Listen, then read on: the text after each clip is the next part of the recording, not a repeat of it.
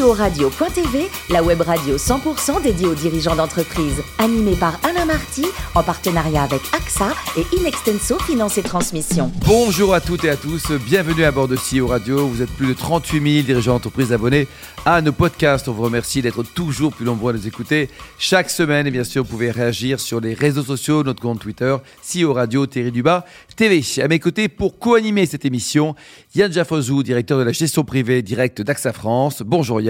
Bonjour Alain. Et Marc Sabaté, directeur associé et directeur général d'Inextenso Finance et Transmission. Bonjour Marc. Bonjour Alain. Aujourd'hui, nous avons le plaisir d'accueillir Pascal Fenas, président et fondateur d'Institut Groupe. Bonjour Pascal.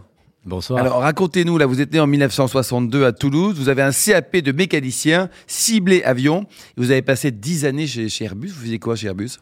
Bah, Écoutez, euh, comme toute personne qui passe chez Airbus, vous avez déjà deux ans obligatoires dans un lycée professionnel, vous sortez avec un, CAP mécanicien cellule avion, et puis après, ben, vous rentrez dans les chaînes de montage. Donc j'ai fait ce parcours, parcours très enrichissant qui m'a permis de vraiment connaître ce que c'était la vraie vie, je vous cache pas.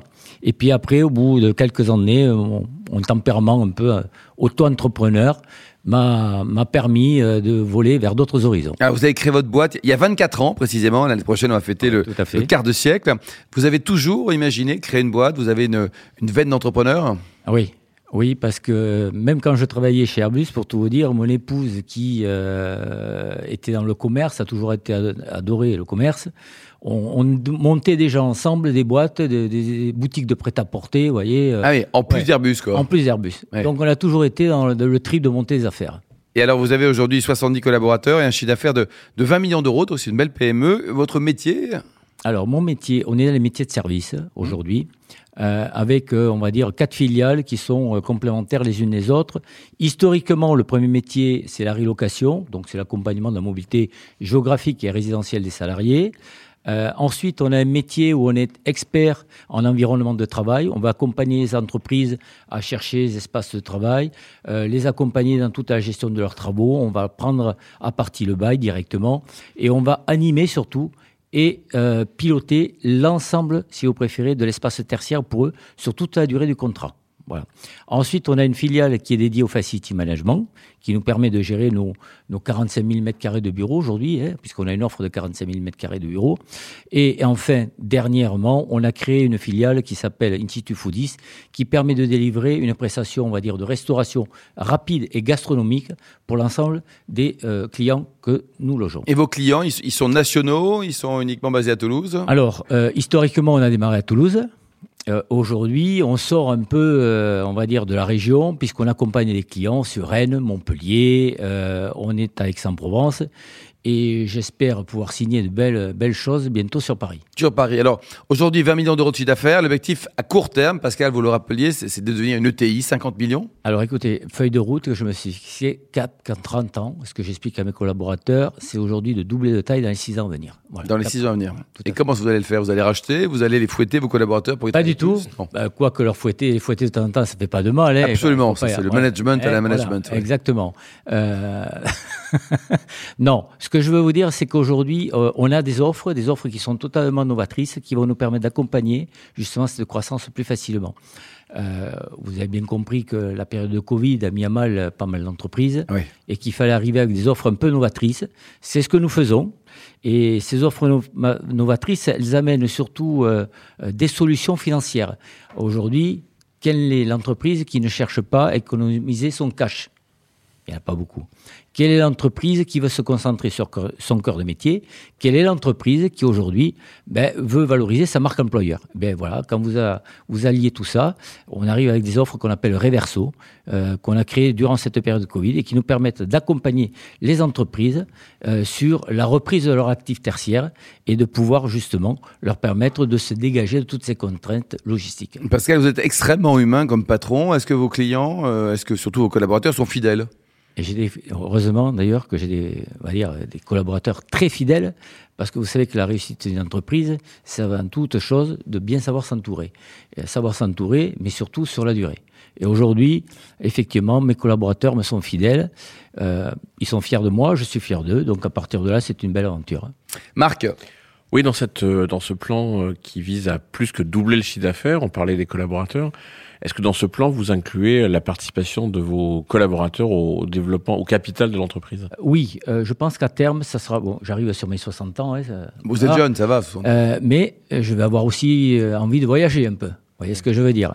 Donc il va falloir que j'ouvre effectivement. Vous avez des enfants qui pourraient prendre la suite ou pas? Alors, j'ai un fils Très bien. qui malheureusement, à, l'heure où je vous parle, ne reprendra pas certainement la suite parce que c'est un golfeur professionnel qui joue sur le Challenge Tour European Tour et qui a en tête uniquement de réussir sa carrière dans le golf.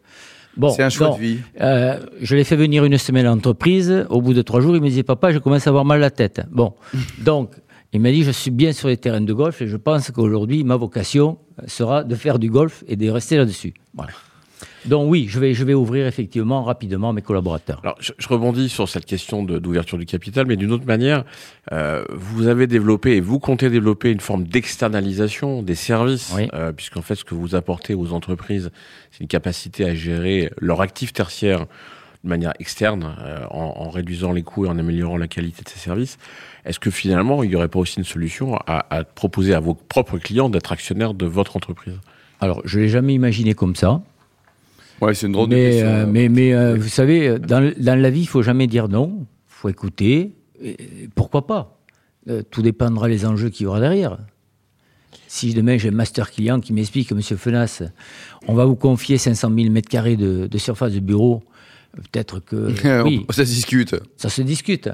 Yann, Oui, la, crise du Covid, on en parlait tout à l'heure, hein, a beaucoup changé les habitudes de travail. Les entreprises euh, doivent s'y adapter et votre offre de service également. Vous avez parlé de l'offre euh, Reverso. Euh, Comment est-ce que vous avez géré ces bouleversements justement avec les, entreprises? Alors, la première chose, il a fallu faire euh, face à ce mouvement de panique dans un premier temps.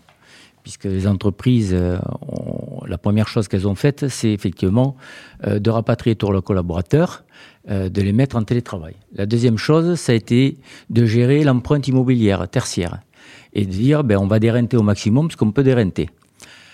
Euh, partant de là, les choses se sont un petit peu après euh, atténuées et les entreprises ont pris conscience que laisser leurs collaborateurs en télétravail, c'était pas forcément la solution et qu'il fallait se projeter sur un modèle de travail qui allait être un, un modèle de travail hybride demain, où on allait avoir une combinaison, le vaisseau amiral qui est le siège de l'entreprise, le télétravail pour les collaborateurs qui peuvent être amenés effectivement à rester chez eux et travailler dans de bonnes conditions, et le tiers-lieu, dont on fait partie de cette catégorie, pour permettre également aux entreprises d'avoir de l'agilité et de la flexibilité demain et éventuellement jouer sur leur empreinte tertiaire, le cas échéant, en fonction des marchés et des parts de marché qu'ils auraient à développer supplémentaires. Yann, Vous travaillez en B2B avec les entreprises, mais est-ce que vous envisagez euh, que votre filiale historique, hein, Relocation par exemple, euh, travaille aussi en B2C puisque c'est une demande croissante finalement euh, de, familles qui, qui, qui quittent Paris notamment pour s'implanter en, province et qui peuvent avoir besoin de, ces services un peu type conciergerie? Oui, tout à fait. Je crois qu'aujourd'hui, bon, nous, on a un maillage au plan national et qui nous permet d'accompagner toutes les entreprises euh, en, en France. Euh, oui, oui, aujourd'hui, toutes les entreprises, effectivement, sont dans cette démarche et on, on pourra tout à fait l'envisager sans problème, c'est clair. En B2C directement Oui, donc en euh, B2C, tout à fait. Et et est-ce que vous voyez au sein des entreprises une demande croissante de conciergerie pour les salariés? Alors, euh, la conciergerie, nous, ça fait 15 ans qu'on a pris le pari de s'inscrire dans une démarche qui se rapproche de l'hôtellerie. Donc, dans nos concepts, la conciergerie, elle existe déjà depuis 15 ans. Et, et à juste titre, aujourd'hui, on s'aperçoit que c'est un élément quand même, et ce qui devient de plus en plus essentiel dans les entreprises. Au même titre que les entreprises veulent intégrer des salles de sport pour leurs collaborateurs. sûr, des crèches par exemple. Voilà, les crèches. La notion de service est devenue de plus en plus importante aujourd'hui dans les entreprises. Yann, Oui, enfin, sur la partie Business Center, hein, qui représente la, part la plus importante de votre chiffre d'affaires, vous intervenez sur les bureaux, les espaces de coworking et les campus. Est-ce que vous avez d'autres projets de développement dans ce domaine? Oui, alors euh, oui, c'est la plus grosse part de marché. C'est un peu, nous, on appelle ça la 320 chez nous, si vous préférez, la filiale. Euh, oui, on a d'autres parts de marché, et, notamment par rapport à ces offres reverso, qui devraient nous permettre euh, demain de- d'ouvrir de nouveaux campus Et également, alors des campus plutôt euh, dans des grandes métropoles comme Lyon, comme Paris, comme Marseille, euh, puisqu'on a pas mal d'entreprises qui veulent se recentrer sur leur cœur de métier et nous, euh, nous dé- dédier, si vous préférez, la gestion locative de tout leur tertiaire. Pascal, les cuisines, ça vous intéresse? Un petit peu. Oui. Ça me dit quelque chose, ça. Ben, pour tout vous dire, il n'y a pas très longtemps, je, je me suis associé euh, avec euh, une maison qui s'appelle LBC Home, Il y a un très joli showroom dans les beaux quartiers parisiens. voilà, euh, qui, est, qui est sur Paris. Du coup, je vais avoir une adresse parisienne.